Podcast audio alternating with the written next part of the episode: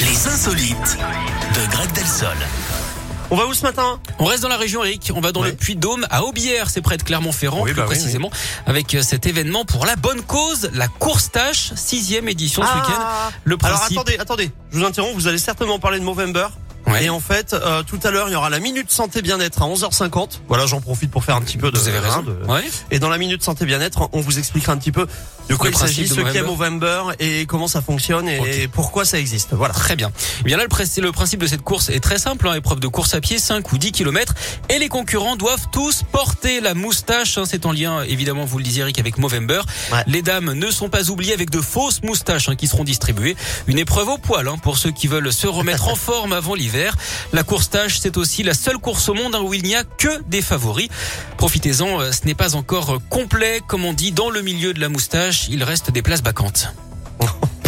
C'est c'est quoi Bacante C'est une. C'est des moustaches, c'est des longues moustaches tombantes euh, à l'ancienne Ah, un peu, vous voyez. d'accord. Je pensais que c'était les trucs qui, qui faisaient un, un tourbillon là au bout.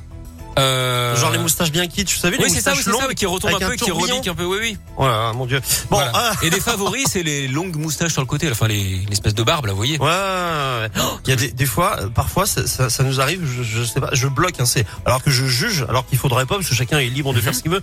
Mais quand, quand on voit genre un jeune, genre une vingtaine d'années, avec une grosse moustache, Oui, c'est vrai. je trouve que Oh, ça fait tellement bizarre. Alors que c'était la mode il y a une Vraiment. trentaine d'années, hein. Mais vraiment, mais si ça se trouve, ils sont avant-gardistes. Ah ouais. Moi, je me rappelle mon père, il avait une moustache quand il avait mon âge, quoi.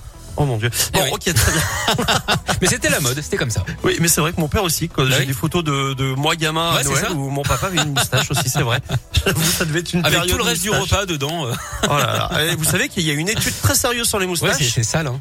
Et c'est c'est pas très propre les Non, moustaches. hein. Il y, a, il y a- il y a beaucoup de beaucoup de choses et à boire et à manger là-dedans. quoi. Bon, Ça peut être merci pratique beaucoup. à certaines heures de la journée, mais bon. Merci Greg. Bon week-end et Merci, à vous aussi. lundi. Au revoir. Salut Greg. Enrique Iglesias et Angèle, c'est la suite. c'est